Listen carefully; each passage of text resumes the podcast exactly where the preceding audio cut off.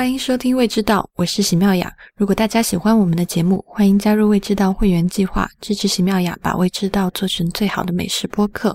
成为未知道的会员，您可以访问未知道点 FM 斜杠 member。我们推荐您使用泛用型播客客户端收听节目，因为这是第一时间听到节目的方式。具体的方法，您可以访问 ipn 点 li 斜杠 faq。我们的微信公众号是未知道的中文，每周会在公众号上更新简单的菜谱和餐厅评论，也欢迎大家关注。今天您收听到的是第九十期的节目。今天在线上的是我跟蒋勋，嗯，蒋勋是不是有一段时间没来了？我就是因为这几期间隔的录音时间比较长，所以感觉好像我们两个好久没说上话了。但是我只有一期没来而已啊。好吧，呃，今天我们俩聊一个上周很热门的话题，这周其实有一点冷下来了，但觉得没有关系，因为我们也不是一个一直不是一个喜欢追热点的节目。呃，上周应该很多同很多同学或者是听众都在微信或者是微博上看到了米其林要进入中国的消息了。嗯，我其实想问蒋勋是在什么时候看到这个消息的？嗯，我应该是就是在消息公布正式公布出来之前的那个周末，就已经在朋友圈里看到有人刷屏了。然后当时我还心里想说，就瞎胡扯吧，就。但是多少？当时因为是一周前就已经被刷屏了，是？我没有被刷屏，我只是看到就是，呃。哦。有，因为我朋友圈里有一些，就有不少那个在圈子里面混的那个专业人士嘛，然后我就看到有人说米其林要进上海了，当时我还在想说，因为我觉得这个可信度还蛮高的，但是我又有点不太信，然后我当时我就没敢声张，因为我当时其实第一个反应是想要告诉你，但是，但我我又觉得好像不太对，就不敢说，所以我就没说，结果过了两天就被刷屏了。你还记得，就是之前我们在节目里面其实聊到很多次，就是在想米其林有什么会在什么时间进入中国。其实去年年底的时候，在北京和上海的餐饮圈里面就已经有风声传出来，米其林要在今年进入中国，但具体的时间呢，大家都没有这个。就就不知道了，但没想到今年这么快，就在五月份的时候宣布米其林要进入上海，呃，而且在九月份的时候就会发布第一版的上海的中文米其林指南。其实这个时间从宣布到发布榜单的时间真的是很短。我之前在查资料的时候看到，米其林是在零七年进入。日本的，然后第一个进入的城市是东京。在东京的时候，他们好像是在二三月份的时候宣布就是要推出指南，然后是在十一、十二月份的时候才正式的推出这个纸质版和网络版的这个餐厅的列表。所以这一次他们这么五月份宣布，九月份就会推出榜单，说明米其林在进入中国之前，或者说在宣布之前已经做了。一系列的比较完善的准备了。他他们已经确定是九月推出榜单吗？因为我看到的消息是说是秋季，我觉得也有可能是九月二十号。哦，好吧，嗯，呃，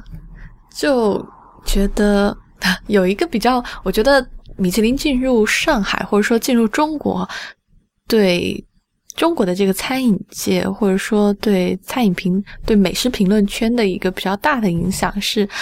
我们平时在看很多文章、看很多媒体的这些榜单的时候，就很多媒体也喜欢在下面附下一条，说我要做中国的米其林。那真正的米其林进来了，我会觉得是一件好事，就就不用总是看见这种。对啊，就经常会看见一些很不靠谱的餐厅的榜单，然后说这是中国的 Top Fifty，或者是啊哪几个城市的米其林餐厅。但这些其实 Top Fifty 那个他们自己评的就不管。但这里可以讲一下关于米其林餐厅的这件事情，因为我们在讲九月二十号，米其林才会在上海推出真正的中国的第一版的米其林的榜单。但是呢，我们会在平时的去餐厅吃饭，或者在有些地方看到一些餐厅的广告，它的宣传语会说，呃，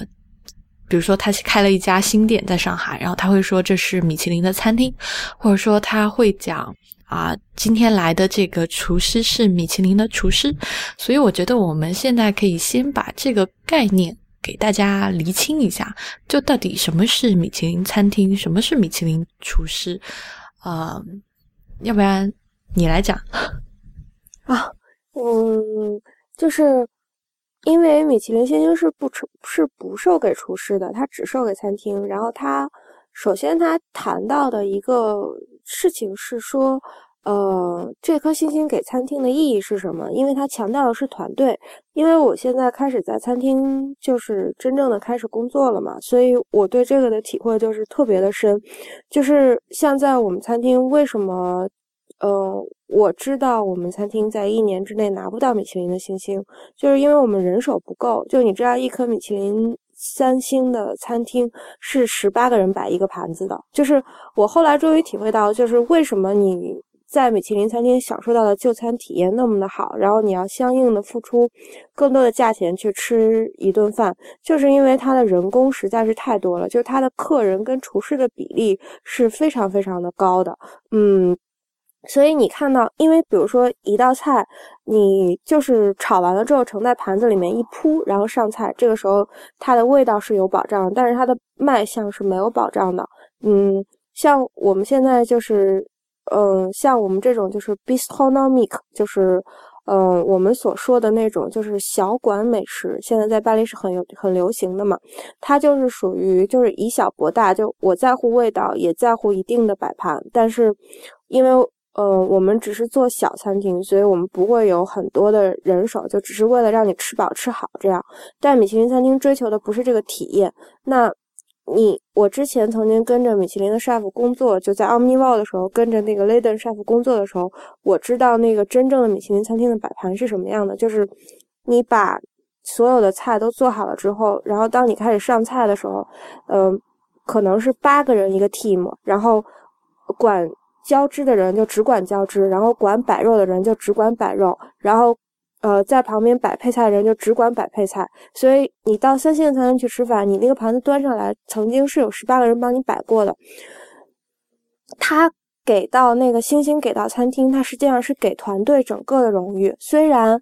那个菜品可能是那个主厨设计的，然后当那个餐厅给到他，就是当星星给到这个餐厅的时候，他。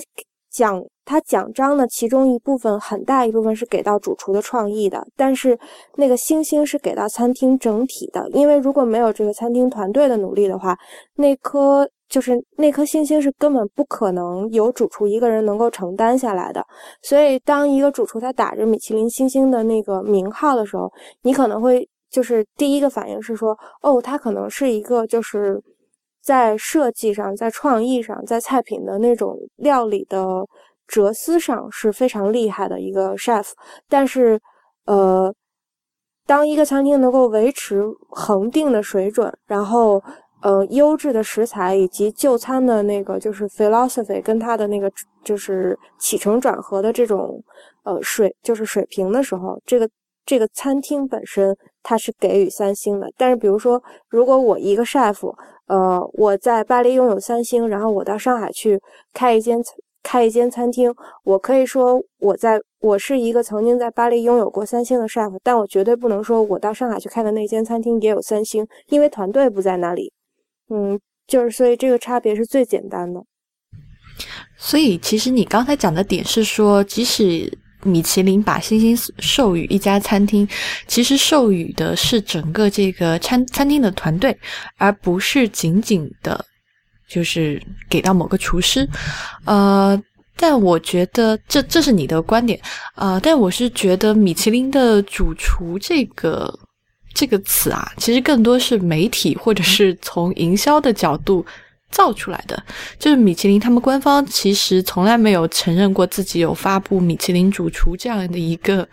这个 list，就他们只评选米其林推荐的餐厅，以及有星星的米其林的星级餐厅。所以任何地方，比如说我们去看到说这个厨师是一个米其林主厨，那可能有可能他曾经在一家拿过米其林星星的餐厅工作过，但是他可能更多时候用这个词，是因为他想。说他好厉害，但其实没有，这这不是一个被认证的一个名词，这是我想说的第一件事情。嗯，对，而且你还要分，就是说，呃，我我的餐厅曾经拿到过米其林星星，那我之前曾经在这个餐厅工作，我到底是这个餐厅的主厨，还是说我曾经在这个餐厅里面工作过？就好比说，如果我曾经在一间巴黎米其林二星的餐厅里面。担任主厨，那这个星星给到这间餐厅，我可能为这个星星的贡献，比如说团队整个是贡献了百分之六十，但是我个人可能因为，比如说我设计菜品啊，然后我考虑所有这种就是就餐的逻辑啊什么的，我可能我对这两颗星星的贡献在整体当中已经占到百分之四十。可是如果我只是曾经在这个餐厅里面切过菜的话，就是。我也可以说，我以前是在一间巴黎米其林二星的餐厅工作过，回去我还可以打着我有两颗星星的标志，所以这个东西是很难说的。这样的人不是很多吗？对啊，嗯，好吧，这是我们想讲的第一个的米其林主厨的概念。第二个概念，其实我是想讲米其林餐厅的概念。就我们其实现在米其零还没有进入中国，但其实经常你在北京和上海一些餐厅吃饭，然后，嗯，他们的这个广告宣传里面就会讲这是米其林的餐厅。但我想讲的是，我 前几天就是米其林中国他们在自己的官方微博上其实有。特别强调的讲这件事情，就是因为米其林进入每一个国家，它都是会先选这个国家的某一个城市或者某几个城市进入，只有在这些城市里面真正拿到过米其林推荐或者是米其林星星的餐厅，他们才承认这是米其林餐厅。当米其林还没有进入一个国家，然后这个国家的某一些餐厅就说。我们是米其林餐厅，有可能，比如说他是在法国的一家拿过米其林星星的餐厅，在这边开的连锁，他可能就想说啊，因为我在那边拿过，所以我在这里也宣称自己是米其林餐厅，但其实这是一个。错误的，或者说至少不被官方认可的，然后一个很讨巧、吸睛的概念。而且我们其实知道，就是像米其林去评星，啊，我们经常会碰到一个，就是有一些餐厅它确实是有全球连锁，包括像香港的一个中餐厅丽苑，它在香港、澳门、大陆都有。但是其实米其林。即使在香港，也只凭了丽苑的某一家餐厅拿到了这个星星，一颗星星。所以，并不是每一间丽苑都可以称为它是米其林餐厅。所以，就是现在中国是没有任何米其林，或者说中国大陆是没有任何米其林餐厅的，也没有任何就是没有任何的米其林主厨，因为这是一个不存在的概念。嗯，哎，这是想要在一开始讲清楚的。这样一件事情，因为有，就是我知道这个消息的时候，就我的一个朋友圈里面就有一个朋友来问我说：“哎，现在不是他在哪哪哪已经见过米其林餐厅了，怎么说米其林现在才进入中中国？他一直以为 就进进入好久了，所以我觉得这个事情是一定要在开始讲清楚的。就更多关于米其林到底是什么，其实我跟蒋勋在很早的时候，大概是。我们在第十四期的未知岛就已经讲过了，哦，关于它到底是什么，它的历史啊，大家可以去回听。但是我们今天想主要聊一下它进入中国的这件事情。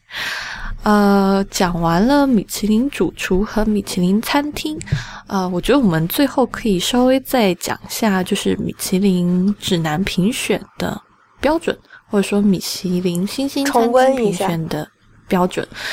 呃，我今天在看资料的时候，就看到他们现在官方有用中文版 发布了一个中文版本的标准。哦，真的吗？读来听听。所以我觉得我就读来听听就好，就是也不用再给大家翻译。就是他说的，他有五个标准。第一个标准是说原料的质量，第二个标准是准备食物的技艺水平和口味的融合，第三个是创新水平，第四个是是否物有所值，第五点是烹饪水准的一致性。啊，就这五点。然后我是觉得，我自己看完这几点，其实我觉得。准备食物的技艺水平、创新水平，还有一致性是在这五个里面占据比例比较大的。就如果有一个打分上，这三个是我认为非常非常重要的一件事情。你觉得呢？嗯，我现在待就是我现在再来看的话，我觉得，我觉得首选就是。我觉得你能不能评上星，嗯，这三颗星之间的差别，我觉得首选是 consistency，就是你的那个食物，就是，呃，你的食物是不是出品是恒定的？因为这个实在是太重要了。就，嗯，像比如说，如果你做同一道菜，然后你对每一个食客是不是公平？因为每一个食客都是花同样的价钱到这个餐厅来吃饭，那你今天放盐放多了，或者是你明天放盐放少了，他吃到的淡，他吃到的浓，就对食客本身来讲是不公平的。所以星星越高的餐厅，呃，你越可以抱着你不会失望的那个心情去吃饭，就是你很少在很高星星的餐厅吃到你会失望，就是说。比如说，我这次去是这个水平，我下次去是那个水平，这个我觉得是最重要的。然后另外就是大家都知道，就是比如说像，呃，专业的 chef，现在大家都知道，就是如果你想要拿米其林的星星，首先你要舍得用好料，然后其次就是，嗯，你在。就是，其次就是你在，就是因为如果你不用好料，就比如说龙虾、鱼子，然后还有什么，呃，鹅肝这样的，就是珍馐之类的食材，如果你不用的话，我觉得就是你不太可能评上三星的菜，就是，呃，就说三星吧，就是说你不太可能评上三星的菜单，因为它这个东西是有一点像是约定俗成的潜规则，如果你不用的话，嗯。你可能就一直是一个平价馆子的水准，然后而且你你你有没有注意到，呃，你吃了你吃的米其林星星里面有多少家是西餐呀？多吗？比重高吗？啊，你突然把我问到，你应该吃日餐比较多，然后 呃西餐比较少是吧？对，日餐会多一点。嗯，就是你有没有注意到，就是在米其林星星的餐厅里面是。呃，越高兴的餐厅，你是越少吃到内脏的。你又把我问倒了，就是你大概回忆一下，就是越高兴的餐厅，你是越少吃到内脏。我其实，在米其林就是因为星星的餐厅就没怎么吃过内脏。对，就是因为那个米其林，首先他就会认为说，就是你拿这个便宜东西来糊弄我是不行的。但这有一个问题哦，那肝算是内脏吗？肝算内脏呀，可是鹅肝就是，呃，怎么说呢？就是因为鹅肝它本身很贵，就是它是经过人工处理的。就你吃的那个不是你吃到那个鹅肝贵，它不是在肝贵，它是酒贵吗？就是，你这个不成立哦。好，被你问倒一回。然后另外一个就是，嗯，我觉得。特别就是，我觉得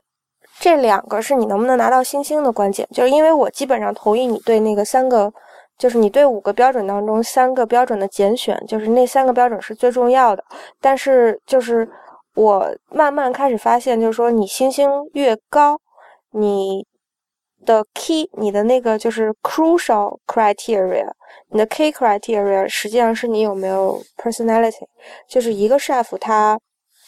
越有创造性，越有那个 personality，他的那个就是星星的级别就越有可能高。嗯，因为就是他没有自己的 signature dish，他没有一个就是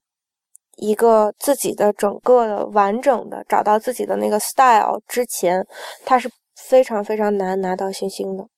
就是如果他只是在不停的 repeat 他之前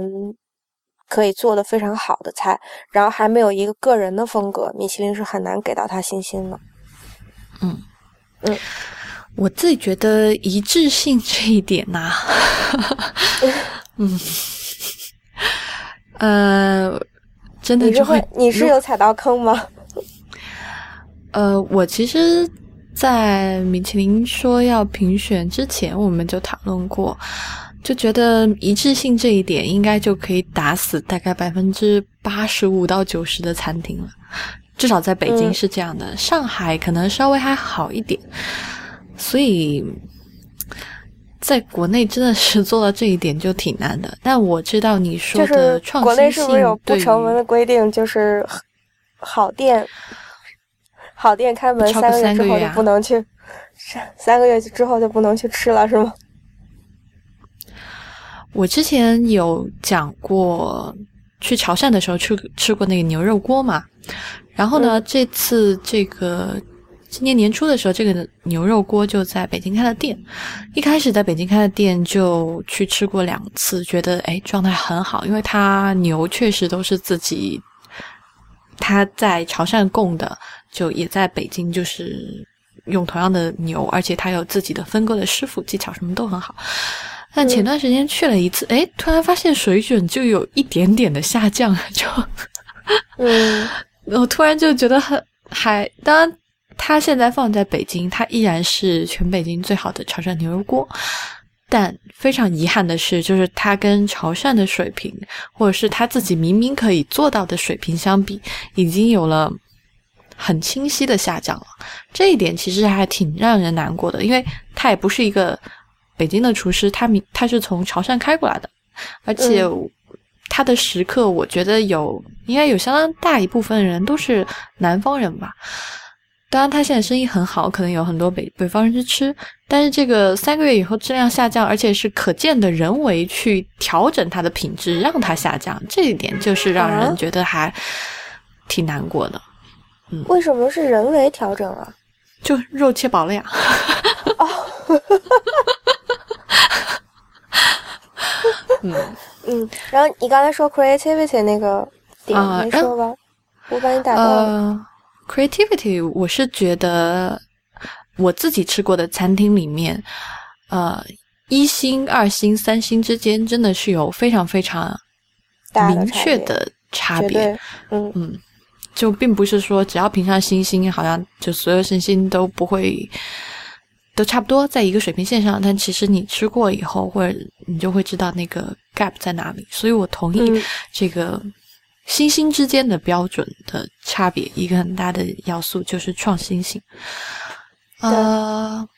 然后关于米其林进入上海，就是大家讨论最多的一件事情啊，或者说我。在微博上和朋友圈里面看到大家的评论最多的就是米其林到底能不能评中餐？我绝绝对要有的，就是说实在的，就是这是我整个指南，就是整个米其林进入上海我最期待的那一部分，就是因为呃，我其实之前就是咱们俩在录节目之前不是也有沟通过，就是说米其林的指南，我觉得有两点是。就是蛮值得讲的。就第一点是说，首先，嗯，它这个指南的海外扩张是怎么发生的？就是，呃，第一件事情就是说，它基本上在全球的海外扩张，就是包括香港、还有美国，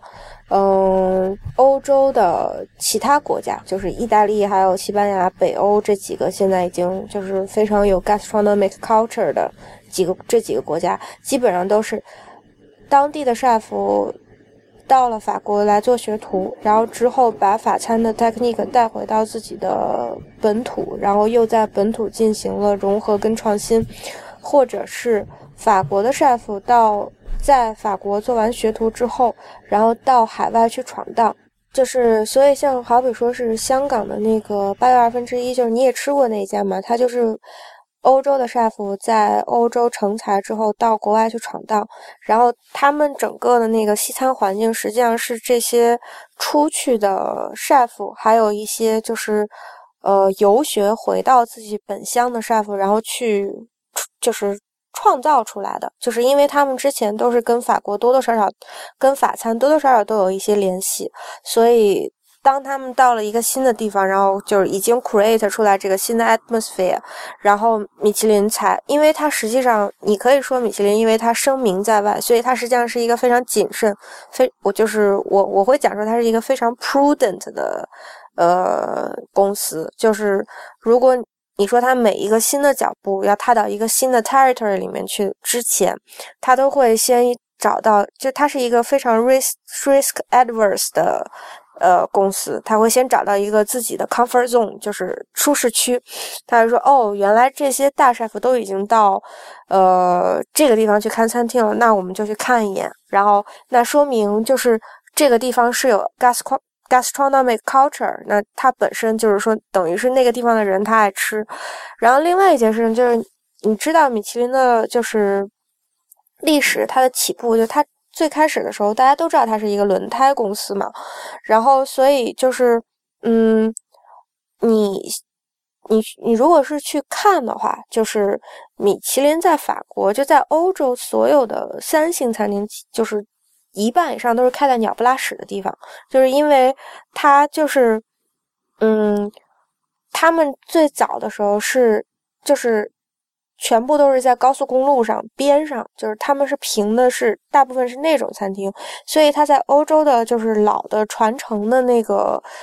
很多就是几代的米其林餐厅，就是厨艺世家的这种米其林餐厅，三四代的，他们全部都是在小就是高速公路边上或者是小村里头，然后如果没有米其林的盖的，就根本没有人会去，就基本上他们餐厅百分之。八十九十以上的食客全部都是，呃，游客、旅人，然后是当地居民，是根本没有，就是不会在那种就是米其林餐厅去消费的，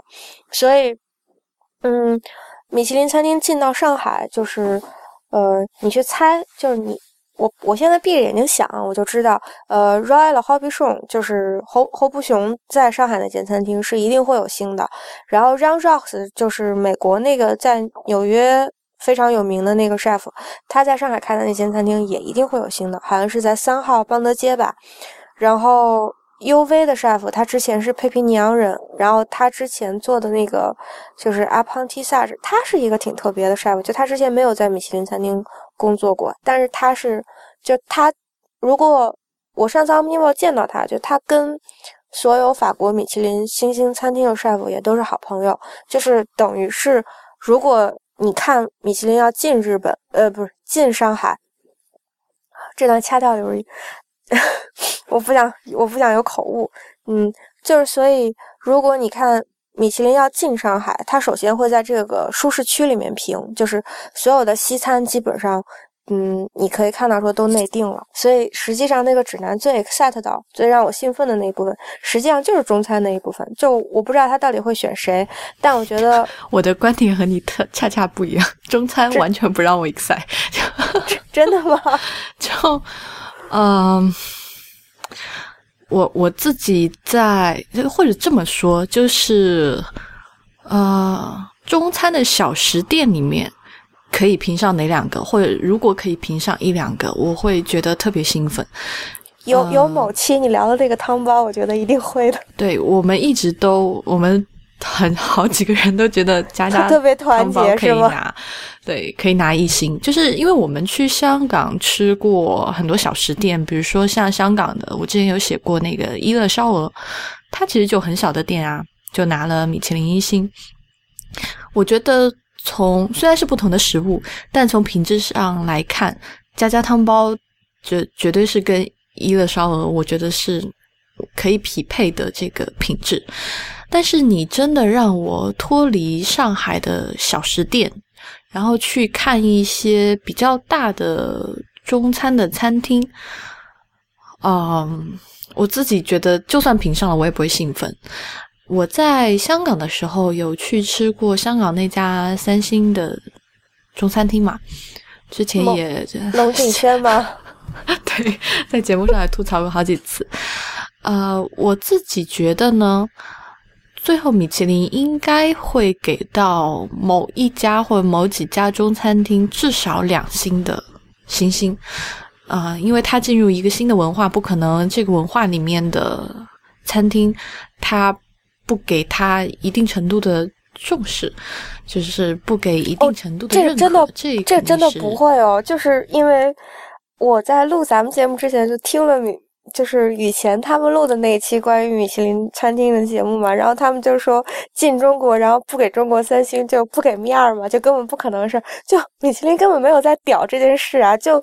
到现在，那个，呃，瑞典出了像 Magnus 两个 Magnus 嘛，就瑞典两个 Magnus 的 E.K 和 Magnus Nelson 两间全世界范围之内有名的餐厅，然后到现在瑞典都没有三星哦，就是没有三星就是没有三星，就米其林不会再不会去屌这件事情的，就是如果。我进到一个新的文化，然后就要因为要尊重这个文化，要要给某一间三星某颗星的话，就不是米其林的作风哎。就，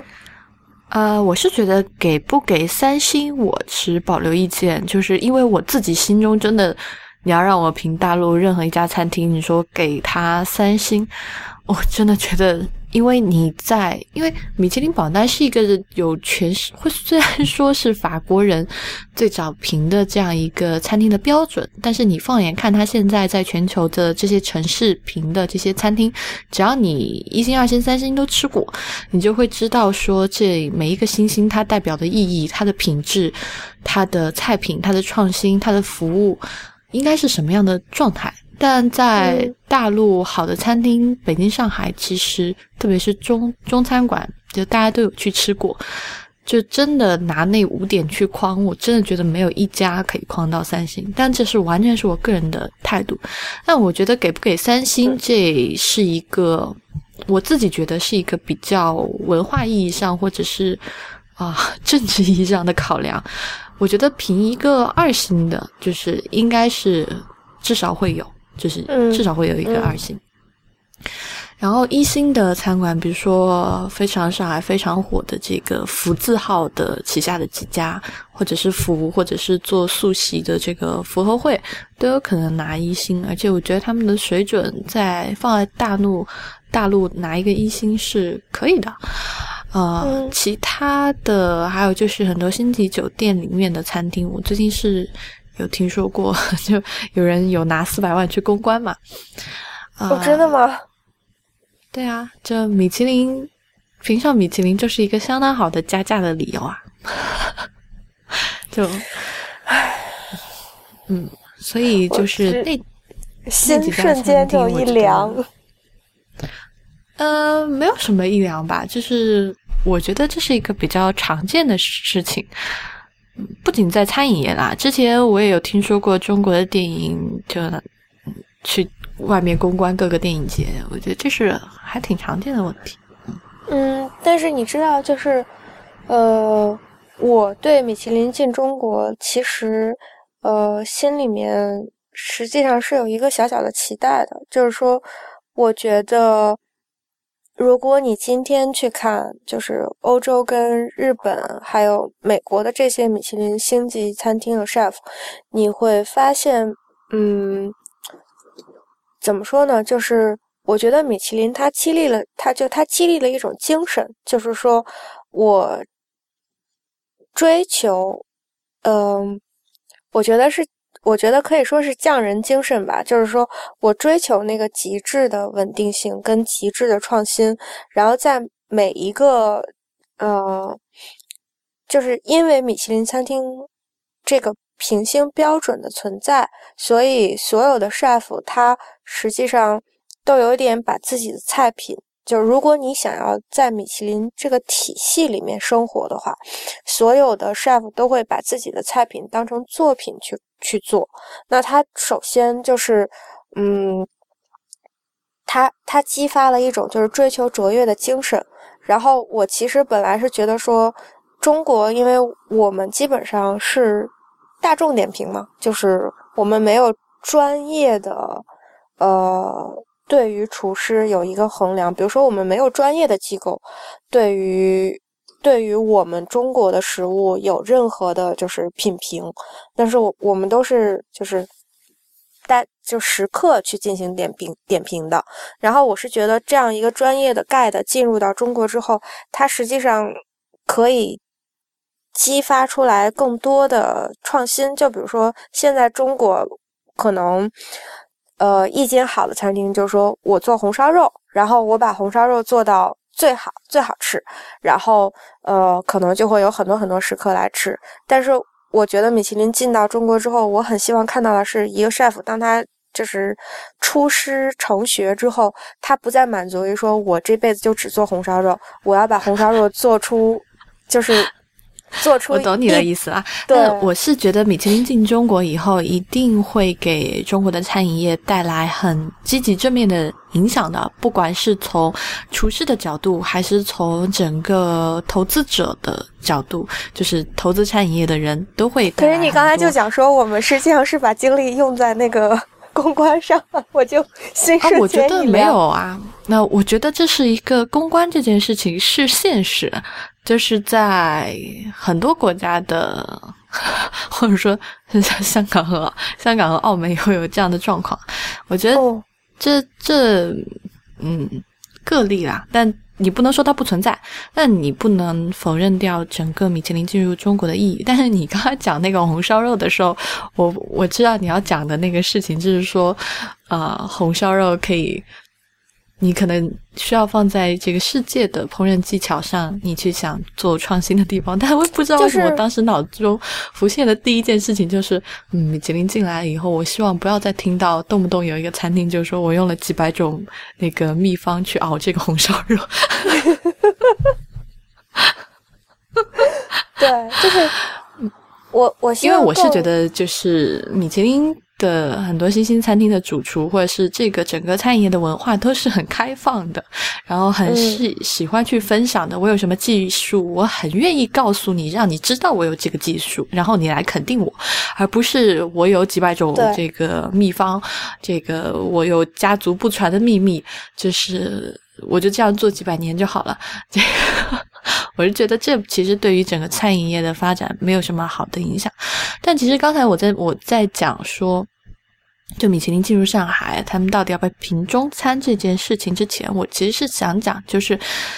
呃，很多人讲的不是要不要评中餐厅，而是说米其林作为一个法国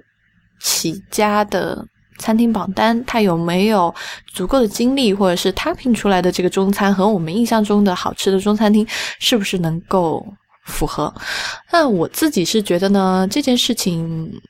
两个角度来看，我记得一开始米其林进入日本的时候，啊，他们零七年年进去的时候，最早最早就是拿着日本人对所有食材的那个标准，还有哦，不是日本人是法国人，然后按照法餐的很多方式来评，但评出来真的就会发现，就是非常非常多的好餐日本人根本不买账啊，评。上对日本人也不买账，然后他们就开始找日本当地的美食家进入他们的这个评审团队，所以我觉得这几年。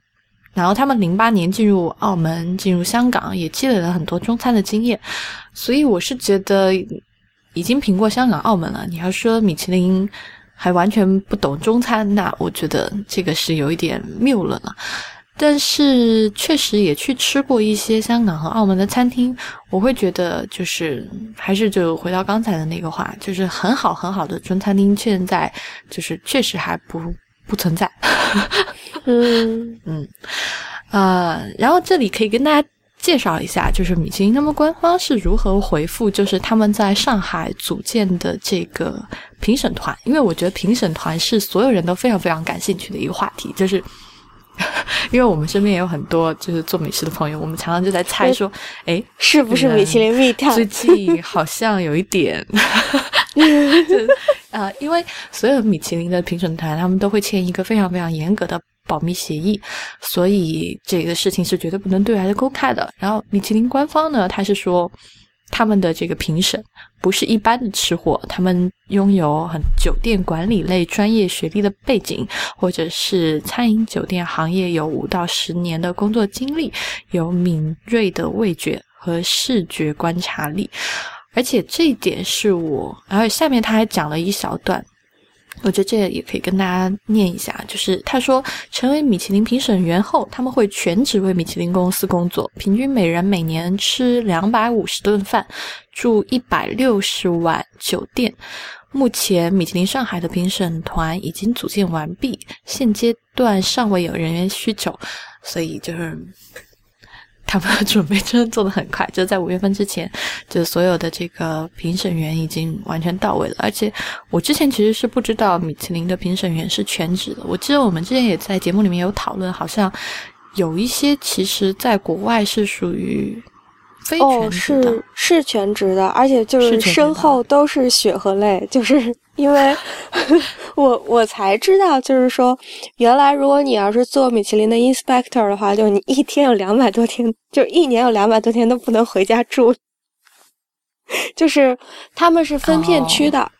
就比如说，我分我分到法国西南区，然后我就必须得在多少多少天之内，然后完成我的那个 quota，就我得完成我的份额，然后我就必须得赶路。就是比如说，我今天要吃完这家，明天要吃完那家，然后要把指定的限额全部都完成。因 为我觉得这个工作压力也挺大的，而且你是吃饭的时候你是不能做笔记的，因为你是匿名，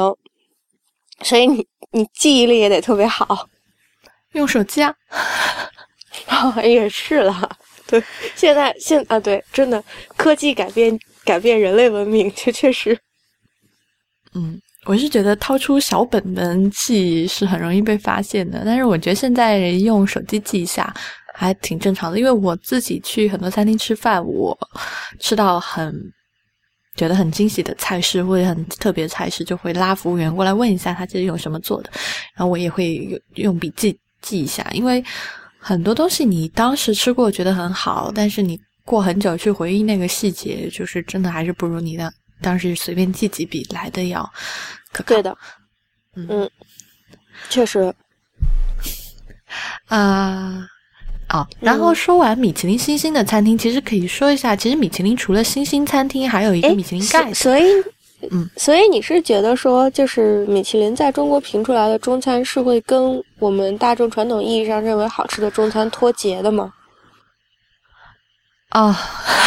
怎么又回到这个话题？对啊，我就是我觉得很好的。嗯，就其实我是很这么说吧，就是我们现在去看香港和澳门的。两到三星的这个中餐厅，首先他们共同的外在的特征是，啊，他们位于一个很 fancy 的地方，可能是一个星级酒店的这个中餐厅，可能是在一个非常好的 building 的这个顶层，啊，有海景，有城市景，啊，这是外部，这是他们的环境。然后第二呢，就是服务都还不错，就是都是有比较好的 service 的。嗯，所以这两点就决定了，他们不不可能是很便宜的中餐厅。就我们中国人常常去吃中餐厅，如果你不是请客吃饭，你常常就会觉得，那我要吃一个，嗯，就是物有所值。虽然李子也说这句话，但是我觉得他这个物有所值，跟我们平时去吃饭这个还不太一样。所以我们平时如果不是。嗯，请客吃饭不是很重要的节日，是不会去这样的餐厅吃东西的。呃，第三呢，就是这些中餐厅，除了香港的那个 Bow Innovation，它是做就是分子料理跟一些中餐的这个方式，其他的比较循规蹈矩的中餐厅，其实都是嗯。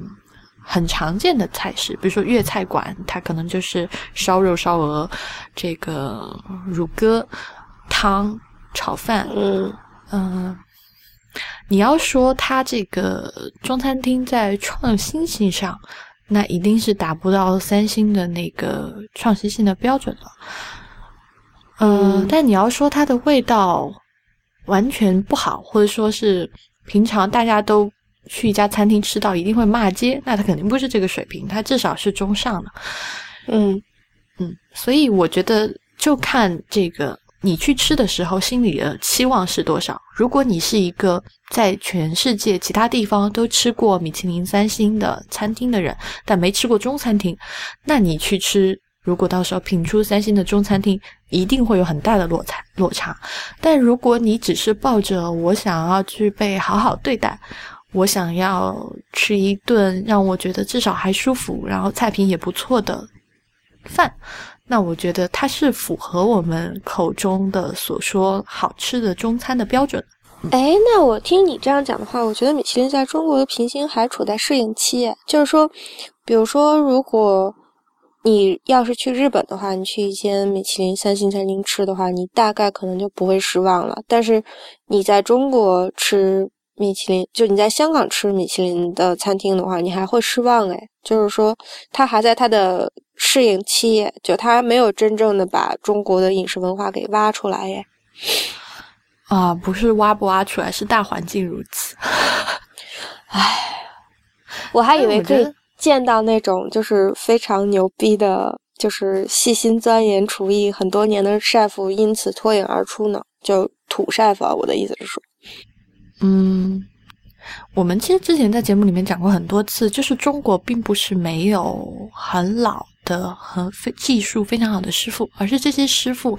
很多一是他们已经不是 regular 在一个餐厅工作了，他们可能很多时候就去什么做做评委、做做咨询顾问，或者自己有一个私房菜，然后做给他就是一些，或者你是他的熟熟客，或者就是身份比较特殊的一些人。并不是没有好菜，但是只是就吃不到，呃，所以我是觉得呢，慢慢来吧，不着急。嗯嗯，明白了。嗯嗯，而且我是觉得说，还有一个就是蛮开心的，我可能能预见到的优点，就是说他的那个团队，就是因为星星是给餐厅的嘛，就我们可能会因此拥有更好的厨房团队，就。嗯，这个很重要。我其实觉得这一点，包括即使如果他评了米其林的餐厅，然后有就是很 junior 的人去那实习，然后如果那个团队，嗯，因为被授予星星，然后整个的工作协调性或者是